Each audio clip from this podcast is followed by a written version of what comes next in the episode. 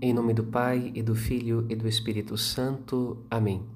No caminho da palavra, neste domingo, dia do Senhor, Jesus passa por nós e também nos diz que tem um plano maravilhoso a nosso respeito e que o seu trabalho, sua obra, a qual nos convida, dará novo sentido de viver.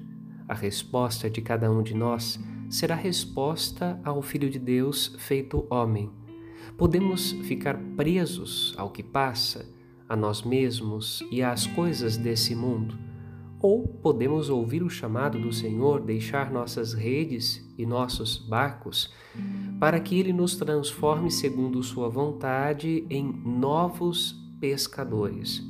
O chamado de Cristo é para todos nós e a liturgia da Igreja nos convida a contemplarmos a coragem daqueles que foram chamados primeiro e por um tempo foram discípulos, depois foram enviados os apóstolos de Jesus, alicerce da Igreja.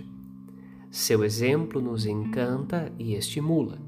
O Senhor Jesus os fez ministros da palavra e do perdão, e por meio deles manifestou seu convite à conversão a todos os povos da terra por meio do seu testemunho, muitas vezes através do martírio, regaram a Igreja, comunidade dos santos, apontando o caminho da salvação.